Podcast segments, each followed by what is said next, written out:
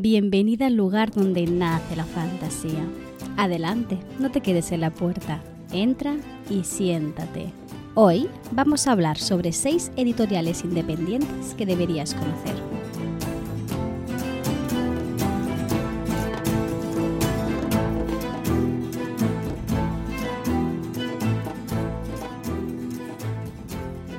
Este jueves, día 21, suceden dos cosas importantes. Una más que la otra, la verdad. La menos importante, al menos a nivel mundial, es que eh, he cambiado los días de directo y en lugar de hacer directos los sábados los voy a hacer los jueves, por cuestiones de horario, que no sé si lo he dicho por el podcast o lo he dicho por la newsletter, ya no sé por dónde digo las cosas, pero eh, me han cogido como profesora interina entonces eh, me adapto un poquito a mi, a mi nuevo horario. Además de hacer un directo que vamos a hablar sobre el amor cortés del que hablamos la semana pasada, se ha cumplido el objetivo de Twitch, de seguidores y de suscriptoras en menos de 15 días. Yo he flipado muchísimo, o sea, de verdad, eh, no me esperaba que esto fuera tan rápido, me esperaba tardar todo el mes de septiembre a conseguirlo. Así que gracias a todas, muchísimas gracias por el apoyo que me dais. Ya sabéis que estaba el objetivo que era mm, conseguir 300 seguidoras y 5 suscriptoras. Las suscriptoras son o bien de pago o bien a través de Amazon Prime, que entra dentro de lo que ya pagarías de Amazon Prime, ¿vale? Todas las personas que han participado apoyándome, bueno, que vayan a participar hasta el propio jueves 21, incluido, incluido todo el día del jueves hasta que se haga el sorteo en sí, eh, ganan una participación. ¿vale? Eh, no sé si lo expliqué por aquí o lo expliqué por Twitter, pero em, las suscriptoras, las que sería suscripción de pago o a través de Prime, se pueden llevar, o sea, una de ellas se llevará un ejemplar físico de Circe de Madeleine Miller, que es uno de esos retellings famosos que yo aún no me he leído, vergüenza sobre mi vaca, y que, eh, aunque lo tengo comprado, eh, bueno, algún día lo leeré seguro y creo que puede gustar porque tiene una mirada femenina que me recuerda muchísimo, muchísimo a Ariadna de, Jennifer Sainz. Esto para las suscriptoras, pero es que eh, me he dedicado este veranito a aprender a bordar, una de esas cosas que hago y porque sí, no sé, soy así inquieta, y he tejido, bueno, he bordado unos marcapáginas, también los he cosido a mano, que voy a regalar. Uno entre las seguidoras que estén presentes en el directo, va a ser este jueves 21 a partir de las 5 de la tarde. Solemos estar hasta de 5 a 7 y media, 8 más o menos. A veces empiezo a las 5 y media, ¿vale? Más o menos. Y además he hecho un segundo que ahora mismo que estoy grabando esto aún no está terminado porque lo dicho, habéis acabado mucho antes de lo que yo me esperaba, muchísimo antes, que eh, es un, un bordado que pretendo que sea a juego con el ejemplar de Circe y que también tiene su simbología que hace referencia a parte del mito. Así que eh, te lo explicaré en el directo, qué es lo que simboliza y qué es lo que representa lo que he bordado. Por si quieres saberlo, pues tendrás que pasarte por Twitch, porque por aquí eh, ya sabes que hay contenido que solo pasa por, por Twitch. Eh, así que nada, no me alargo mucho más porque no quiero aquí hacer un sermón sobre nada más, pero recuerda que es, a partir de ahora los directos van a ser martes y jueves. Si hago algún extra el fin de semana será seguramente jugando a algo, no será contenido como tal. Y que el sorteo se, se hará este mismo jueves. Si quieres participar, ya sabes, o tienes que seguirme y estar presente para llevarte solo el marcador eh, bordado, el marca páginas quiero decir, o suscribirte con Amazon Prime gratuitamente para eh, llevarte o intentar llevarte el ejemplar físico. Ahora, esto es una de las cosas importantes o menos importantes que decía que pasaba el día 21 de septiembre. Pero es que a nivel internacional, este mismo jueves, el mismo día, que es casualidad un poco que haya coincidido, se celebra el Día Internacional de la Bibliodiversidad. Este día tiene como objetivo dar visibilidad a esas editoriales independientes que traen historias que no son récord de ventas, pero que ahora sí nos ofrecen historias increíbles.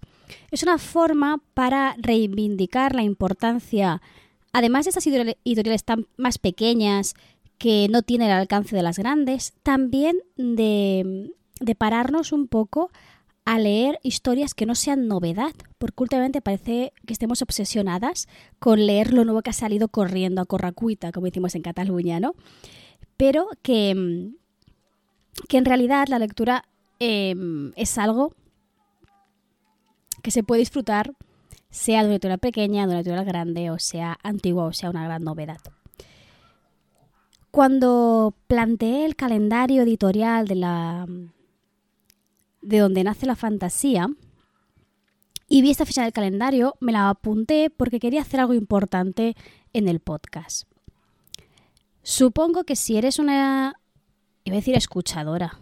Bueno, oyente, ¿no? Mejor oyente, sí. Si eres una oyente habitual del podcast, te habrás dado cuenta que desde hace un tiempo cada vez leo más autoras nacionales y más editoriales pequeñas. De hecho, yo cada año me hago mi gráfico, obviamente en Excel, sobre qué he leído y de qué, qué tipos de libro he leído y en qué formato, si son autoras, son autores, son autores, eh, o sea, en neutro o si es un, un mix si es eh, digital, en físico, en audiolibro, que este año se ha ganado el trocito más grande de momento, los audiolibros. Entonces eh, hago un poquito de análisis y últimamente sí que es cierto que me estoy dando cuenta desde los últimos tres años el tanto por ciento femenino de autoras ha crecido, o sea, es más de la mitad de lo que leo, ah, creo que va por el 60%, una cosa así. Y eh, suelo leer muchas más editoriales pequeñas que editoriales grandes. Y esto es porque con el paso del tiempo me estoy dando cuenta, sobre todo ahora que el sistema editorial, el mundo editorial, está tan agitado y está tan revolucionado en cuanto a costes, que es que son precisamente las pequeñas las que traen obras bien cuidadas. Ya no voy a hablar en sí de la historia, si está es mejor, es peor, si engancha más o engancha menos, porque creo que esto en este sentido lo que voy a hablar es secundario. Lo que me estoy dando cuenta es que en editoriales muy grandes, como por ejemplo Umbriel, hay, bueno, no hay corrección, no revisan los textos y yo como filóloga detecto muchísimos errores, por ejemplo, de puntuación o abuso de gerundios o que hay repeticiones excesivas que tienen sentido en inglés pero no en castellano y un largo etcétera. En cambio, te vas a editoriales más pequeñas mucho más modestas, que no tienen el mismo cupo de, de, ventas, ni mucho menos. Y ahí sí que han contratado a una correctora, que tienen a una buena maquetadora, que las portadas son preciosas y que necesitan o yo creo que se merecen más reconocimiento del que realmente tienen. Porque además de que le dan este toque de, de calidad objetivamente hablando a un texto, dejando a un margen qué historias cuentan y tipo de personaje, porque eso es muy, muy, muy subjetivo, ¿no? Pero a nivel objetivo lo cuidan muchísimo más. Además, como son más pequeñas, tienen más margen para traer historias que se, se alejan de lo que es común, de lo que es canónico, ¿no? De lo que es norma o lo que todo el mundo repite constantemente, ¿no? Si quieres leerte la misma historia de siempre, es muy fácil encontrarla en una editorial grande, pero cuando quieres buscar algo un poquito diferente, que dé visibilidad a ciertos colectivos, que hablen de, temas con cierta madurez, tienes que irte a editoriales pequeñas y sobre todo especialmente a editoriales muy de nicho. Es por eso que desde esta pequeña plataforma que, que me he ido construyendo con los años, me gustaría ayudar a reconocerles todo el valor que tienen y todo lo que aportan para la literatura española concretamente, pero también a la internacional, ¿no? Es por eso que en el capítulo de hoy te voy a traer una lista de esas editoriales independientes que traen historias que son cautivadoras, que cuidan mucho y muy bien sus historias y que creo que su catálogo puede interesarte. Como ya sabes, las listas las creo o las ideo con la intención, uno, de proponerte a ti lecturas interesantes, porque yo son libros que me he leído y que te recomiendo. Y dos, una especie de promesa a mí misma para descubrir nuevas obras y en este caso nuevas editoriales. Es por eso que verás que te lo iré diciendo, ¿vale? Las primeras editoriales son editoriales que conozco muy bien, que he leído mucho de, su catálogo, hay alguna que casi todo. Eh, y el resto, las últimas, ya son editoriales que no he leído nada de su catálogo, pero que me han llegado muy buenas reseñas y muy buenos comentarios sobre su forma de trabajar y sobre las historias que publica. Debo adelantar, antes de empezar, que mm, no se va a quedar solo en este podcast, en este capítulo listando editoriales, sino que me, me gustaría que fuera algo transversal para el podcast de toda la temporada. Pero bueno, es algo que dejo caer aquí y tal vez al final del capítulo te pueda, me puedas sonsacar un poquito más de información. Ahora sí, ¿me acompañas en este viaje? A ver, empecemos por la primera. Eh, no le has ordenado, no he seguido ningún tipo de criterio a la hora de ordenarlas, han sido a medida que me he ido eh, recordando o pensando en obras y en editoriales, aunque sí que he puesto la primera, Ediciones Freya, porque fue la primera editorial pequeña a la que yo empecé a leer o una de las primeras. Mejor dicho, fue la primera editorial pequeña que me cautivó. Ahora sí, ahora sí que lo he explicado bien. Te cuento un poquito de ella. Ediciones Freya se publicó su primera obra en 2019, tanto tiene cuatro añitos ya, y lleva desde entonces editando ficción especulativa, centrándose especialmente en público juvenil y joven adulto, el new adulto. ¿Qué vas a encontrar en su catálogo? Principalmente fantasía y ciencia ficción, pero también otros géneros de la ficción especulativa como por ejemplo la distopía o la ucronía. Detrás de esta editorial hay solo dos personitas. Una de ellas es Lucía G. Sobrado, con la que hemos hablado en el podcast de la palabra errante, por si quieres irte para allá a escucharla, que no solo es editora, sino que también es escritora. Por tanto, ella ha podido ver las dos caras de la, de la moneda. Si yo tuviera que escoger una característica común de todo su catálogo, de Freya me refiero, creo que te diría que son historias que te llegan hondo. Por un motivo u otro, se tratan de historias que son muy sentidas y que a la vez te hacen reflexionar sobre cuestiones de nuestra sociedad, a pesar de que algunas de sus, tramas ¿no? estén ambientadas en lugares inventados. Esto suele pasar mucho en fantasía ¿no? y en ciencia ficción especialmente. Bueno, y en distopía y ucraniana, lo veas, ¿no? En el podcast he traído a varias autoras que han publicado bajo este sello, como por ejemplo Laura G. W. Messer, ¿vale? Compi de la palabra errante, y también a Laura Tárraga. Verás que en este capítulo lo que he intentado, bueno, he intentado, lo he conseguido, y aunque ha sido muy difícil, es en algunos casos, más que en otros, la verdad, em, es seleccionar únicamente tres obras de cada editorial para recomendarte. Algunas son tres obras que he leído, algunas son unas he leído, otras quiero leer, etcétera, ¿vale? En el caso de Freya, yo de Freya lo que he leído ha sido la trilogía entera de Laura G.W. Messer, que son guerras. Empieza por las guerras de la Alianza. Te traje a Laura en un capítulo, te lo dejaré linkeado en la entrada que está vinculada a este capítulo del podcast, que básicamente es una de las sagas de fantasía que más me han gustado eh, desde que creo que lo leí en 2020-2021, una cosa así, lo, no me acuerdo. Está ubicado en un universo fantástico con un sistema de magia basado en las leyes de Sanderson.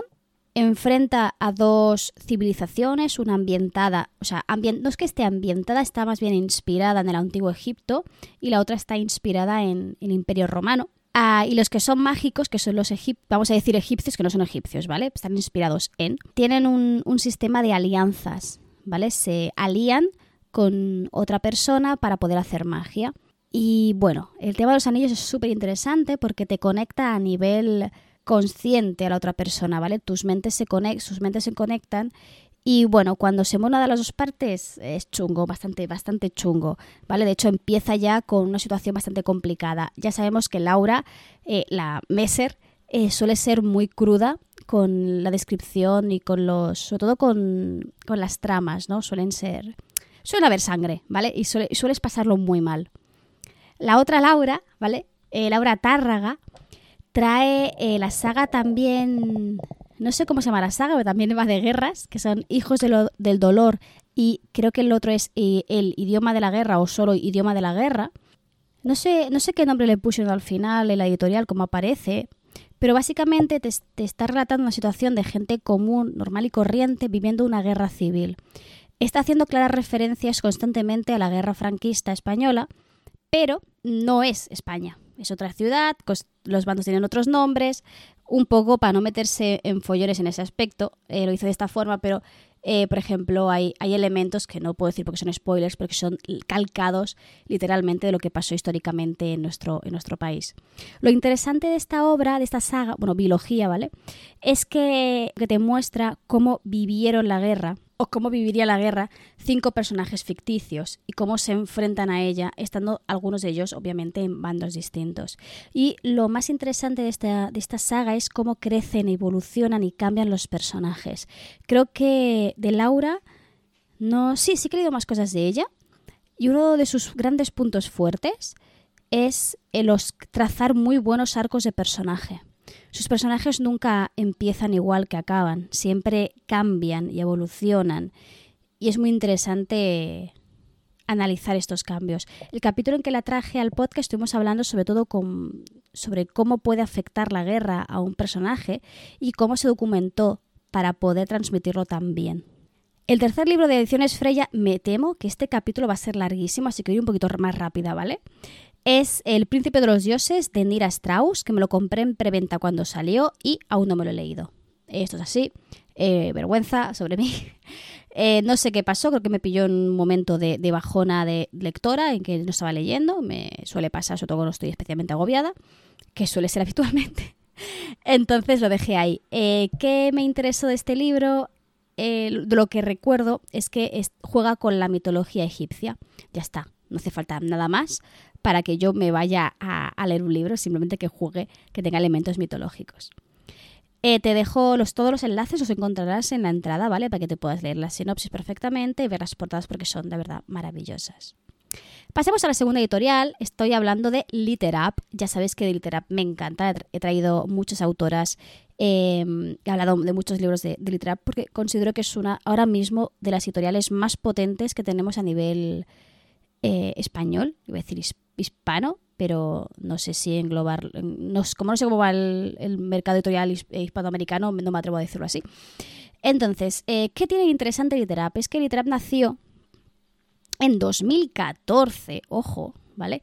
Pero no empezó como una editorial, empezó como una plataforma, ellos lo llaman plataforma de literatura gamificada. ¿Vale? Que básicamente lo que hacía era ofrecer una serie de retos literarios que aún sigue ofreciéndolos, ojo, no ha perdido su esencia. Y lo que hace es, eh, en estos retos, tú debes escribir un texto siguiendo una serie de criterios, lo envías y luego eh, recibes tres textos que tienes que valorar siguiendo los criterios anteriormente mencionados, ¿no? De esta forma, tú eh, comentas tres, no sé si creo que son tres, tres comentarios de tres textos distintos y luego, cuando acaba el periodo, recibirás tres comentarios de gente anónima, no sabes quién te ha escrito, igual que no sabes quién ha escrito el texto que tú has comentado. De esta forma es, una forma de, jugar, ganar puntos, conseguir eh, subir en el ranking. Eh, lo tienen pensado de forma muy interesante, sobre todo para potenciar la, la, escritura. Yo llevo desde entonces diciendo que me apuntaría y nunca me he apuntado. Pero tengo amigos que han participado y les ha ayudado muchísimo a mejorar, porque lo que te dice alguien de Internet, por mucho que pueda no ser nadie, pues a lo mejor sí que ves algunos puntos en común que te pueden ayudar a mejorar. Pero no me voy por las ramas. Sigamos con el trayecto de, de, ¿vale? Eh, va pasando el tiempo y se van dando cuenta de que tienen mucho potencial y que tienen, eh, pueden hacer algo mucho más interesante o pueden añadir más valor, vamos a decir, que pueden añadir más valor a la comunidad y así acaban formando su propia editorial. En 2018 publicarán sus primeras novelets especializándose en esta extensión y nos trajeron verdaderas joyas de la literatura. Son obras eh, muy, muy, muy buenas. A mí hay muchas, eh, obviamente hay unas que me gustan más que otras, ¿vale? Como en todos, pero la verdad es que son obrazas. Entre su catálogo se encuentran una de mis obras favoritas que es Aracnefobia, de Celia Añó. Soy muy pesada con Celia, lo siento. Soy, debo ser su presidenta, la presidenta de su club de fans o algo así, ¿vale? Eh, o, yo que sé, o el último vuelo de Icarus Flim, que también te lo traje aquí en el podcast, que son libros muy interesantes que hablan sobre temas mm, muy diversos. Ahora, de hecho, se están abriendo más hacia eh, el tema de la extensión y están empezando a publicar novelas, como por ejemplo hicieron con El lamento de la sirena de Libertad Delgado. Ahora llevan casi, casi 10 años en el sector. Cuentan con un catálogo enorme de libros, muchísima experiencia que se nota en las obras que publican que publican principalmente pues, la tríada, ¿no? Fantasía, ciencia ficción y terror. Eso sí, pues lo que podemos ver en, esta, en su catálogo es que todas tienen una línea muy general y muy evidente. Y es que busca dar visibilidad a colectivos vulnerados. Hace mucha campaña, o sea, no campaña, sino abren convocatorias con temas muy específicos. Por ejemplo, trajeron uno sobre visibilidad eh, creo que ya han hecho dos sobre visibilidad de, la salud mental, de distintas discapacidades. Y de, y de esta convocatoria, por ejemplo, no sé si fue de esta convocatoria, pero sí que aparecen, ya vemos que, que es una tendencia que tienen la, en la editorial. Por ejemplo, el último vuelo de Icarus Flynn trata la depresión del personaje. Aunque en ningún momento se hable de depresión, tú sí que ves que el personaje está pasando por, por, esa, por esa enfermedad mental. O, por ejemplo, en El legado de plumas de María Tenatena, los dos protagonistas son ciegos y tiene la autora que jugar con que a sus personajes les falte uno de sus sentidos, lo que lo hace súper, súper interesante. Literap es la editorial de la que me he leído prácticamente todo lo que ha publicado. No todo, todo, pero sí casi todo. Así que es la que más me ha costado escoger tres libros para recomendarte. Lo que he hecho es descartar las dos novelas que ya te he traído en el podcast, que son Aracnefobia y El último vuelo de Icarus Flynn. Alguna más seguro, pero estas son las que se me ocurren ahora mismo. Así que priorizo aquellas de las que aún no te he hablado en, el podcast. Y que verás que son de géneros bastante diferentes. El primero te lo he mencionado antes, que es El lamento de la sirena de Libertad Delgado, que es una novela que estuvimos leyendo en el club de lectura errante de la palabra errante, que fue la novela que yo traje, eh, yo organicé, y la verdad es que es una lectura que me ha sorprendido muchísimo, porque no era lo que me esperaba, pero para bien. Eh, va sobre, bueno, ¿cómo te lo explicaría? Va sobre una sirena que debe ir a buscar a un macho para los ritos de apareamiento y se encuentra con un pirata que está de muy buen ver. Pero eh, no va sobre su relación de amor, sino que va mucho más allá. A través de la relación de los personajes se explica cómo funcionan los dos mundos, el mundo de las sirenas y el mundo de los piratas, barra humanos, ¿no? y te, lo entrelaza muy bien con una historia, con un marco general que sucede mientras ellos están peleando a saber quién se mata primero, ¿no? Es una novela que mezcla súper bien la forma de, mamarracha de ser de Liber con una, una más seria y una más reflexiva. Creo que consigue un equilibrio que era lo que no me esperaba. Me esperaba algo más mamarracho y me sorprendió muy gratamente. ¿Qué más te, recomiendo? Una, una novela que esta la escuché. la escuché leer porque fue cuando me puse con los audiolibros. No tiene audiolibro, pero lo que hice fue ponerme un lector en, voz alta para escuchar eh, la lectura. La verdad es que no lo recomiendo, sinceramente. Mm, se queda como extraño y no acabas de, pillar bien algunas cosas y luego tienes que ir a leer el, el, capítulo que sea porque no has entendido bien lo que ha sucedido por motivos de pronunciación simplemente, ¿no? Estoy hablando de Legado de plumas de María Tenatena, que empieza con una escena bastante complicada en la que una madre le arranca los ojos a sus dos hijos para salvarles la vida. Que es, la, sinceramente, es un acto de amor que de hecho sí, eh, les permite vivir durante unos años más. Se convierten en los, en los siervos de unos especie de ángeles Em, y hasta ahí puedo hablar porque es que es una novelette y como te destripe un poquito más, ya está. Esta novelette nos ofrece el punto de vista de dos hermanos que se quieren eh, muchísimo entre ellos y que tienen que sobrevivir sin el sentido de la vista en un mundo que en realidad les es muy hostil. Y te presenta un universo muy particular desde su, su punto de vista. La tercera novela es una novela que también leí en el Club de Lectura Errante. Esta la trajo Aritz. Ya sabes, si nos sigues por la palabra errante, sabes que Aritz es muy de terror. Y nos propuso un terror fuera de lo habitual. Y aquí fue cuando me di cuenta de que el terror, pues igual sí que me gustaba. Porque eh, yo me esperaba. Me esperaba una peli de miedo mala, de estas que te pegan sustos y que hay mucha sangre y muchas vísceras y cosas así, pero no. Es peor, peor, mucho peor que eso. Estoy hablando de Quién cuidará de ti, de Verónica Cervilla. Esta novela, no sé si es noveleta o es novela, creo que... no lo sé, sinceramente, creo que es novelet. Trata sobre una relación extremadamente tóxica entre una madre y su hija, en el que la protagonista tiene que hacerse cargo de su madre anciana que ha caído enferma, una mujer que le ha maltratado durante toda su vida y eh, de la que solo, tiene que, solo se puede hacer cargo ella, se puede, entre muchas comillas, porque su otra hermana está, entre tantas comillas, muy ocupada y no puede hacerse caso de la anciana. A pesar de, de eso, de que es la protagonista y no la hermana la que la cuida diariamente, la única a la que valora en positivo la madre es precisamente la hermana que está ausente, ¿no? Y vamos a ir viendo poco a poco cómo se va entrelazando esta vida, cómo la vida de la protagonista va a quedar enredada y atrapada por culpa de esta madre que cada vez va a ser más dependiente, con un toque de ligera locura, de, de ver cosas fuera de lo común, con una vejez que es complicada, que empieza a ver cosas extrañas y que incluso la gente de la casa también empieza a percibir lo que la abuela eh, percibe. No voy a entrar en detalles, ¿vale? No es un terror del que yo me esperaba, no soy lectora de terror, ¿vale? Seguramente no me lo esperaba porque no soy lectora de terror, pero me, llegó muy hondo y me, y me impactó muchísimo cómo se desenvuelve la historia y porque todo se explica desde el punto de vista totalmente parcial, obviamente, de la protagonista. Y es... Lo dejo ahí, lételo, está súper bien. De hecho, como ves, me estoy metiendo de lleno en géneros que no, no son habituales en mí, porque estoy descubriendo que también me gustan.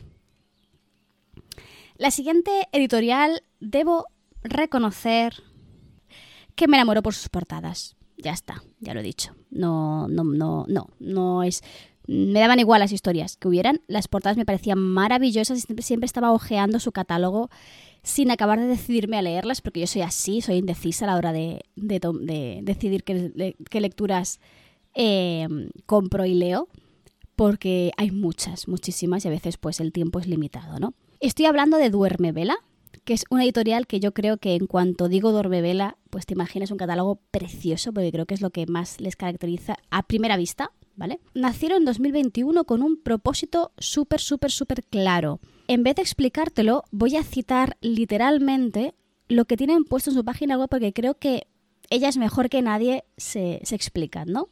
Dicen, Nuestros libros reivindican la fantasía como una manera de comprender el mundo, acercándonos a otras culturas y a los orígenes de nuestra propia historia.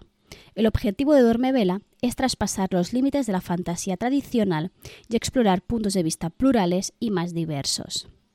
Este es precisamente el punto álgido, el punto más eh, importante de Duerme Vela en cuanto traspasas las portadas bonitas.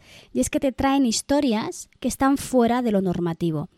Si bien Literap eh, la normatividad se daba principalmente en el tipo de personajes y relaciones que se establecían entre ellos, sobre todo a través de la, mirada femenina, en Dermevela el, el centro de esta diversidad se da en el punto de vista cultural. Es decir, Dermevela traduce a muchos autores extranjeros que no todos son ingleses barra americanos, ¿no? Por ejemplo, te, traigo eh, tres, eh, tres, recomendaciones, dos de ellas me las he leído, yo ya las tengo en la estantería esperándome. ¿Vale? La primera es Las bestias olvidadas de él, que dentro de poco traeré un programa para hablarte de, esta hechicera tan particular, que eh, nos presenta, está escrito, perdón, por Patricia A.mc Kilip o algo así, que nos presenta la historia de una hechicera que tiene la capacidad de descubrir el nombre de las cosas y llamarlas para convertirlas en algo así parecido como un esclavo o alguien que está sujeto a sus órdenes. Y vive en mitad del bosque totalmente sola, rodeada de un montón de animales legendarios que he conseguido dominar gracias a conocer sus nombres. Una sistema de magia, como te puedes ver, nominalista igual que Terramar, por ejemplo. Esta hechicera lo único que quiere es que la dejen tranquila y en paz, porque es feliz ahí y eh, no hacen más que traerle problemas a su casa. Uno de estos problemas será un bebé. Ya está, no voy a decirte nada más porque la que empieza a hablar un poquito es... te destripo bastante, pero lo interesante, interesante, interesante es que nos presenta a la bruja mala, a esa bruja, bueno, mala no, ¿sabes? Esa bruja que vive eh, encerrada en sí misma en mitad del bosque, a la que todo el mundo teme porque es muy poderosa. ¿Qué pasaría, no? ¿Cómo vería el cuento eh, desde el punto de vista de esta hechicera que lo único que quiere en realidad es que la dejen de en paz? Te vas a encontrar una historia fuera de lo normal, en el sentido de, estructura narrativa, no de estructura narrativa, perdón, no sé cómo expresarlo sin spoilearte. Las cosas que pasan, no es que no te las esperes, pero suceden de forma distinta a los libros que estás habituado a leer. Porque eh, tiene muy claro cómo es el personaje y cómo actuaría el personaje a pesar de ciertas cosas. Buah, es que no, es que te estoy diciendo nada, te estoy, no te estoy diciendo nada en realidad, pero es que si te, digo, si te lo digo, eh, ya te he spoileado. Así que yo te recomiendo bastante porque es un libro que me dejó una muy buena sensación al final, al acabar. Y también te transporta en un sistema de magia imaginario con un folclore eh, detrás. Es una novela cortísima, pero tiene un world building muy bien construido, a pesar de, ser tan breve, ¿no? Y, además te, te, sumerge en él de forma muy, muy inversiva. La siguiente novela es, no sé si es novelet, porque es súper breve, son ciento poco páginas. Eh, en verdad, ahora que estoy grabando esto, me la acabo de empezar, así que sospecho que cuando se publique ya la estaré terminando, si no, estará ya más que terminada, que es La maldición del, del tranvía 015 de P. de Gelly Clark, mm, perdón, seguramente lo he pronunciado horriblemente mal, que eh, lo más llamativo es que está ambientada en el Cairo, protagonizada por personajes que viven en el Cairo, ¿vale? Y que nos transmite un poco eh, la atmósfera propia de esa cultura, especialmente por lo que se refiere al contexto, vamos a decir, mitológico fantástico, ¿no? Por ejemplo, hablan de los jeans, eh, hay... Bueno, te, explico básicamente, es una novelet detectivesca, ¿vale? Ha sucedido algo y tienes a un, no sé si un inspector o son dos agentes, ahora no, no caigo, que tienen que eh, resolver un, un altercado eh, de una especie de posesión o algo así, ¿vale? Está ambientado en 1912 en un Cairo alternativo con tendencias o con detalles steampunk. Que las personas del Cairo, los gobernantes, me refiero al gobierno del Cairo, ha conseguido convertir la ciudad en una gran potencia mundial gracias a que están empleando la magia para avanzar eh, con la tecnología. ¿Podría ser algo relacionado con la fantasciencia? Pues muy seguramente. Pero eh, ahora mismo no me, lo acabo de no me lo acabo de leer, así que no te lo puedo decir a ciencia cierta. Pero lo más probable es que te lo traigan el podcast. De hecho, sí, ahora he entrado un momentito a leer la, típica frase que te ponen en la sinopsis para resumirlo todo y te lo leo para que te hagas una idea de qué, de qué va un poquito, pero claro, como no me lo termino de leer, pues lo, te lo explico un poco así chinuchano, ¿no? Dice, Dos detectives investigan un tranvía maldito en un Cairo alternativo steampunk en 1912, en medio de la lucha por el voto femenino entre jeans y autómatas. Yo quería leer esto, dijo, todo el mundo la genial esta novela, vamos a ver qué tal. Y la otra novela que tengo pendiente de leer y que la tengo ahí en la estantería, es que la, creo que la compré en preventa. O sea, y salió... No me acuerdo cuándo salió, pero hace bastante que salió que es La ciudad justa de, John, de Joe Walton, que es una mezcla muy graciosa mm, entre la filosofía de Platón, ¿vale? O sea, es una utopía, ¿vale? Una utopía es em, un género literario en el que se presenta una sociedad ideal que se basa en las políticas de Platón publicadas en su obra llamada La República. Pero em, mete por ahí a Atenea, Apolo, pero también te pone a mm, una dama victoriana y, por ahí robots. O sea, no te sé decir de qué va la novela, sinceramente, pero como la, cosa va un poco por ahí, una mezcla muy extraña de conceptos eh, muy interesantes. Tenemos ahí el rollo de la política, rollo en el, sentido, en el buen sentido, ¿vale? Todo el tema de la política de Platón y eh, los dioses Atenea y Apolo, que quiero ver un poquito cómo van a jugar con estos dos contrastes, ¿no? Que son eh, Atenea y, y, el dios del sol, el dios de las artes. A ver qué es lo que, qué es lo que Joe, o Joe, supongo que se dirá Joe, eh, nos trae aquí. La gente suele hablar bastante bien de esta novela y por eso es una de las, de las que tengo muy pendientes leer. Voy a seguir. Eh, lo siento mucho si voy a quedar muy largo este capítulo. Perdona, cuando hago listas es que me enrollo mucho. Yo tenía pensado decir una sola frase de cada una y, creo que ahora las siguientes, como son las, excepto una, son novelas que no me he leído, simplemente te voy a hablar un poquito o, leer la sinopsis o algo así, pero ya está, me pongo a hablar. Vale.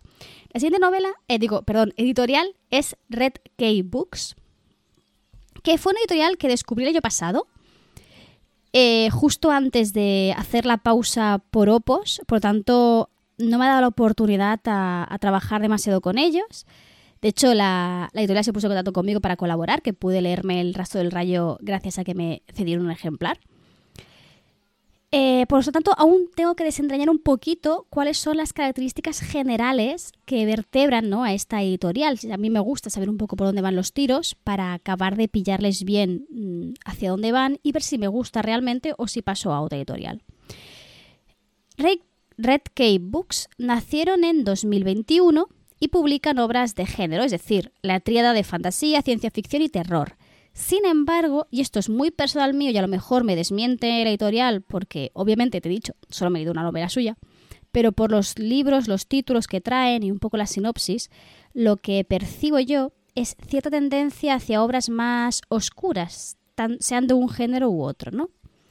Pero una de las características que me hicieron acercarme a esta editorial es que publican obras sobre o mejor dicho, ambientadas en culturas fuera del, europocentrismo, algo parecido a lo que hace Duerme Vela.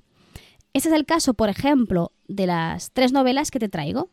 La primera es El rastro del rayo.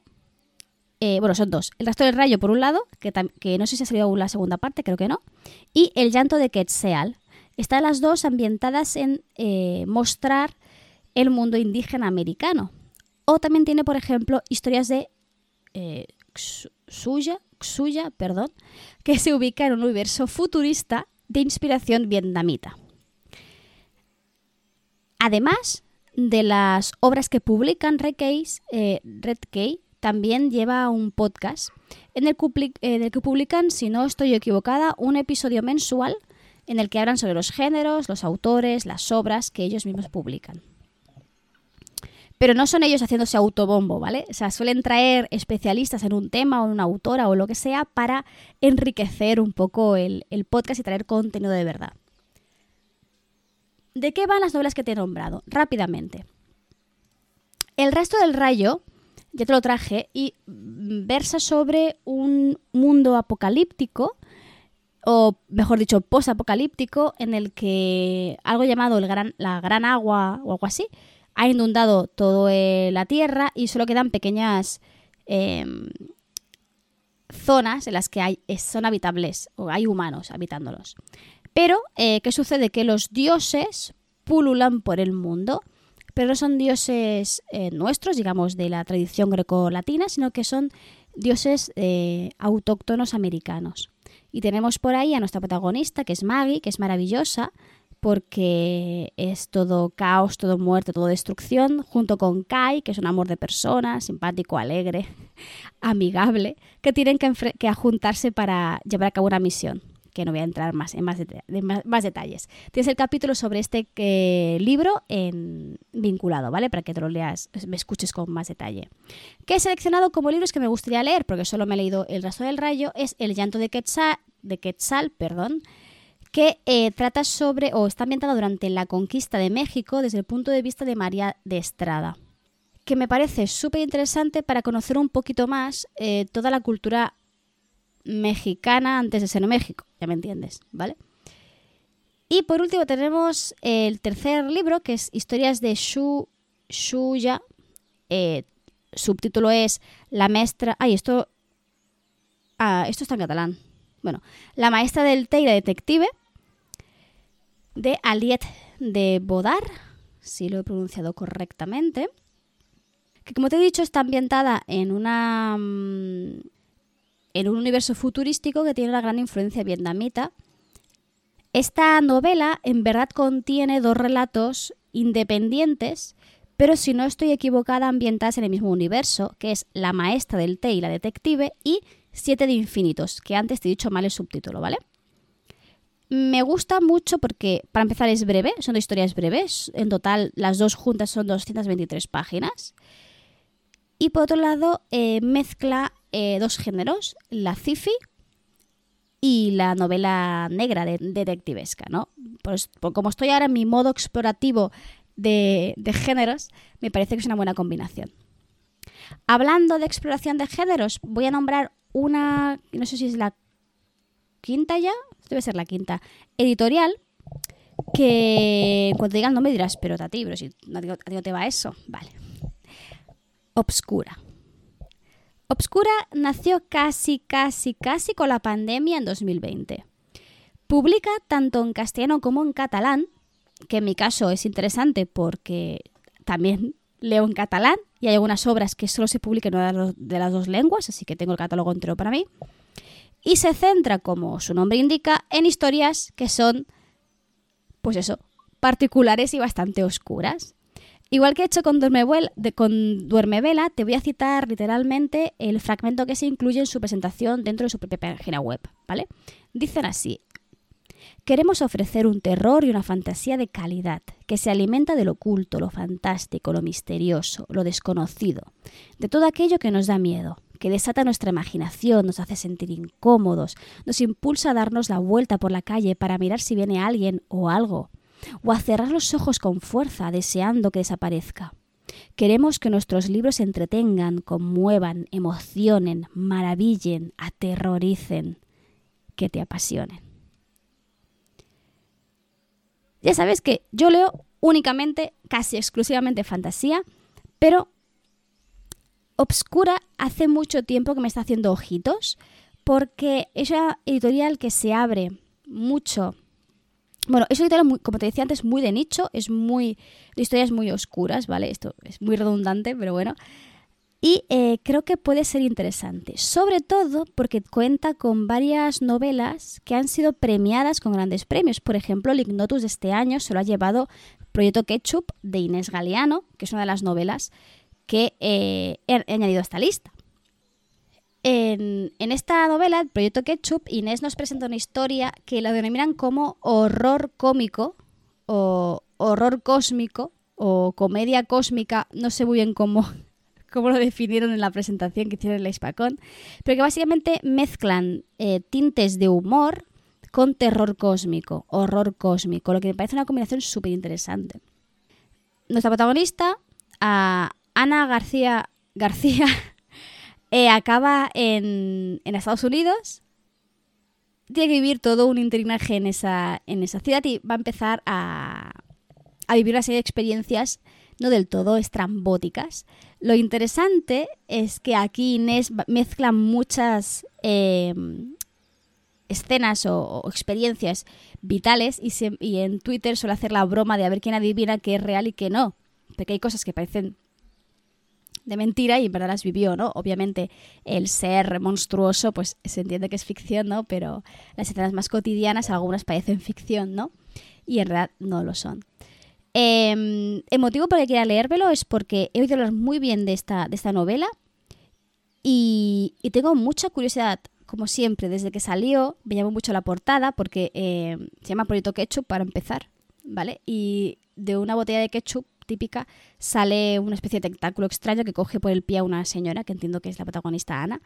Eh, no sé, me parece muy llamativo el, la portada y me llama bastante, bastante la atención vámonos del algo más tirando a lo cómico, vamos a tener algo súper oscuro, que son Dientes Rojos de Jesús Cañadas, que la verdad eh, no, me, no me he leído la sinopsis, o sea, ni el libro ni la sinopsis me refiero, porque Aritz ya me ha hecho una buena, buena mm, recomendación. Eh, se trata de un autor, Jesús Cañadas, bastante relevante en el, mundo, en el mundillo literario y es, todo el mundo con el que hablo me especifica que esta novela es una novela bastante dura, es una novela que habla sobre temas complicados desde el punto de vista de muchas veces del agresor, ¿no? Por ejemplo, hay una escena inicial, esto no lo he leído, pero me lo han contado, que es sobre em, una no persecución por la calle en la que una chica no eh, va por delante, el chico va por detrás, tú te piensas cosas y vas caminando asustada, pero no te lo explica desde el punto de vista de ella, sino desde el punto de vista de él. Me parece una forma muy interesante ¿no? de tratar el, un tema así y bueno, en verdad es una trama policíaca, detectivesca, llámalo como quieras, en el que tienen que resolver unos casos de unos dientes rojos, ¿vale? Son dientes que aparecen en charcos de sangre. Entonces eh, es cuestión de ver qué, es lo que ha sucedido, pero que tiene un, un, tratamiento muy duro porque su protagonista eh, no sé si el protagonista, perdón, o es el, ayudante o su compañero o algo así, que es como lo, peor de lo peor, ¿no? Es, es, esa persona que, detestas, que es racista, que es, es brutal, eh, no sé si corrupto, pero me imagino que sí. Es un poquito eh, por, por, esa, por esa onda, por tanto van a tener que investigar qué es lo que pasaba con la mujer o la chica que desaparece, que es Rebeca. no sé mucho más, te lo he dicho, solo es lo que me he oído hablar y creo que es uno de los que me llaman, pero al mismo tiempo me da como un poquito de cosa. Así que creo que igual comienzo con los sus compis y voy a ver qué tal. La tercera y última de Obscura es Ring South, o South, o yo qué sé, nuestro cántico, que es también de P. de Clark, que es la, eh, la misma, no sé si es autora o autor, creo que es autor. El mismo autor de Dormevela, que básicamente está basado en, en el Ku Klux Klan, ¿vale? Es una fantasía histórica oscura que le da un giro más tirando a lo sobrenatural a toda la secta, no sé si es una secta, organización del Ku Klux Klan, ambientada en, si no estoy equivocada, en 1915, creo, o por ahí va. Entonces vemos, eh, aquí veo yo un, intento de, o sea, un intento, y me imagino que lo hacen bien, ¿no? Pero de crítica social, sobre todo hacia el racismo imperante en especialmente Estados Unidos, pero dándole un poco una vuelta de tuerca y ofreciéndole ya un, terror un poquito más sobrenatural. La portada es maravillosa porque enseguida captas de qué está hablando, que no sé si la has visto, pero se ve, ¿no? La, figura está blanca, triangular, con dos bocas muy, muy extrañas en lugar de ojos, da un poquito de cosita. Vale, ahora ya para acabar, ya lo siento si me estoy largando de, más. Eh, pero bueno, ya sabes que las listas siempre son un poquito más largas de lo normal. Eh, la, última, última editorial es Crononauta. Crononauta nació en 2021. Si te fijas, todas son bastante, excepto Literap, que es más antiguo, el resto son bastante nuevecitas, ¿eh? Nace con un objetivo muy claro. Voy a leer también literalmente de su página web. Dicen, reivindicar una tradición marginal en nuestro mercado, literatura de género con perspectiva de género, es decir, enfoques alternativos para abordar la ciencia ficción, la fantasía y el terror que hagan hincapié en las cuestiones de diversidad y, feminismo. Se trata además, esto es importante tenerlo muy en cuenta con estas cosas, de una editorial que está gestionada a través de una organización sin ánimo de lucro. Es decir, que su equipo, su equipo gestor, y los miembros de la asociación propiamente dicha participan de ella de manera altruista. Te puedes unir a esta asociación suscribiéndote a través de su página web para ayudar a financiar el proyecto. Además de publicar novelas de manera tradicional, yo lo he descubierto investigando porque no lo sabía, porque también vivo un poco en Bavia últimamente, tienen en marcha una cosa, una plataforma que han llamado a, Anuk, con dos As, a Anuk, que es una plataforma de suscripción para leer esos relatos que no tienen la oportunidad de publicar en físico. Básicamente algo así como Netflix, pero con relatos. De Cronauta tengo muchas novelas que me llaman muchísimo, muchísimo la atención. Esto es, siempre lo digo, lo digo siempre, ¿vale? Y no hay manera porque no me falta tiempo para leer todo lo que, lo que quiero. Pero bueno, empecemos con, con las que llevo más tiempo en mi, en mi lista de pendientes, ¿vale? Vinti. Vinti de, eh, voy a decir fatal el nombre seguro, ¿eh? Nedi Okorafor. Vinti es una novela, bueno, es una saga, creo que son cuatro libros, que ha ganado un montón de premios, eh, entre ellos el Hugo y el Nebula en 2016 y 2015 respectivamente.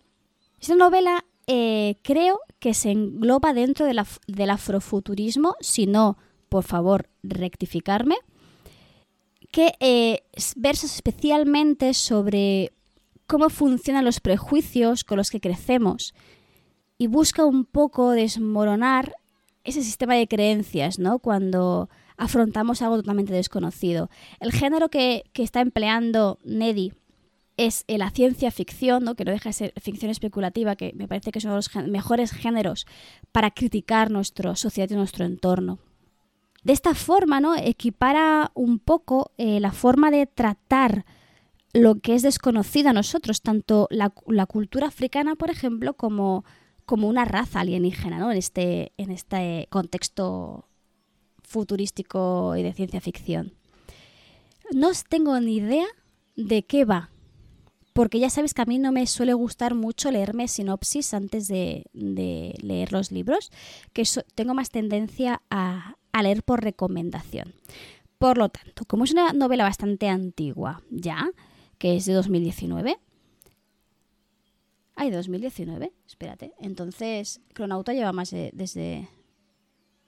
Vale, está mal puesta la fecha de cuando nació Cronauta, seguro. Pero bueno. eh, te decía. Si te has leído ya, coméntame que si vale la pena. Si vale la pena, si te gustó, cómo es. Porque eh, son cuatro novelas y a mí meterme en una, en una saga ahora me da un poquito de cosa. La segunda novela que te traigo de Cronauta es Se buscan mujeres sensatas, que es una historia del oeste típica, ¿vale? De estas de abueletes, pero en clave femenina. Además de haber, eh, tener como protagonista una mujer sáfica. Por lo tanto, te puedes imaginar que yo aquí caigo fácilmente, ¿no? Una frase que voy a leer de la sinopsis que me ha llamado mucha atención es la siguiente.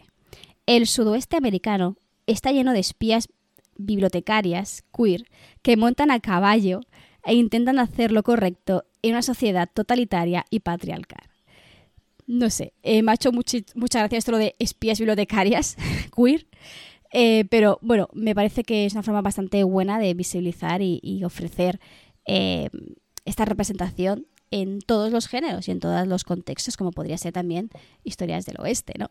Vale, la siguiente estuve a punto a punto de comprarme en el Luminaria del año pasado eh, porque me llamó mucho la premisa.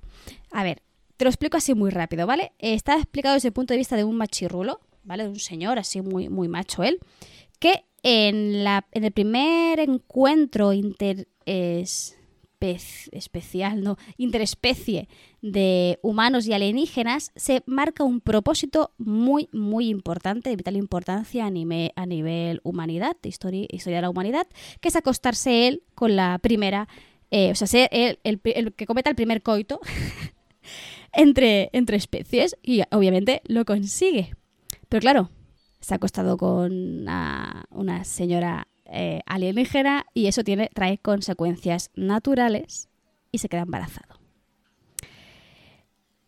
Ya está, no me hace falta nada más para querer leerme esta novela. O sea, es que me parece fascinante cómo le va a dar totalmente el giro a este hombretón chulesco. Punto, no me hace falta nada más.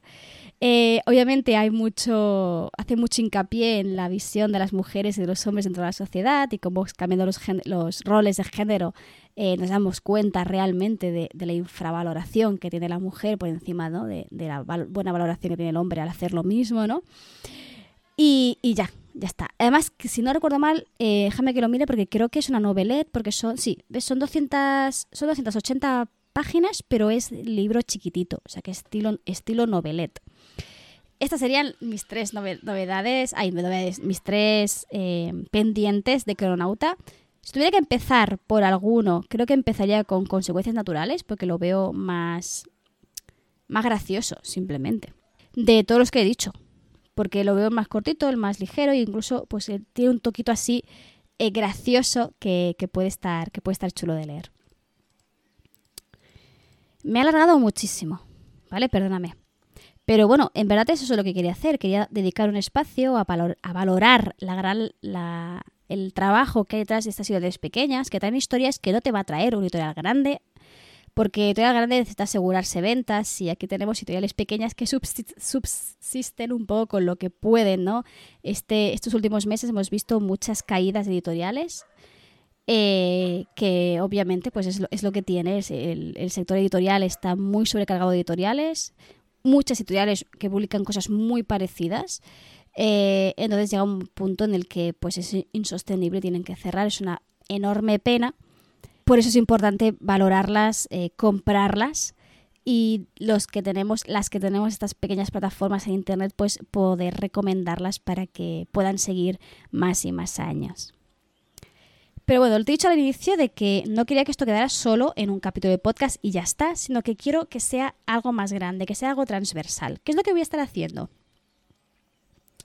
En mi canal de Twitch voy a traerte a autoras y a editoras del sector para hablar de sus proyectos literarios y también proyectos editoriales.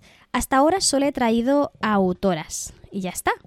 Pero me gustaría también escuchar la voz de las editoras para entender qué pasos tiene que pasar, vaga la redundancia, una novela para caer en sus manos, que la acepten y eh, que ejecutar todo el motor de la edición, también que nos hablen sobre sus proyectos, sobre por qué esas obras, qué intención tienen, cuáles son sus objetivos. Creo que en definitiva como lectores también nos interesa mucho conocer quién hay detrás, no solo del libro, sino de la editorial entera. Es por eso que a final de este mes, el día 29, que es un viernes, no es un jueves, ¿vale? Antes te he dicho que voy a, pasar todos los directos a los jueves, este caso, en este caso lo cambio a viernes para adaptarme a los horarios de un par de invitadas que voy a traer al podcast. Eh, creo que a día de hoy aún no se ha anunciado, así que aún no te lo digo, pero estate muy, muy, muy atenta a mis redes sociales porque en cuanto me dejen decirlo lo voy a soltar por todos lados, ¿vale? Eh, va a ser una entrevista, una charla a la que tengo muchas ganas porque eh, es un tema que me toca de cerca y que tiene mucho que ver con este podcast. Yo no digo ya nada más, pero bueno, igual te puedes hacer un poco la idea.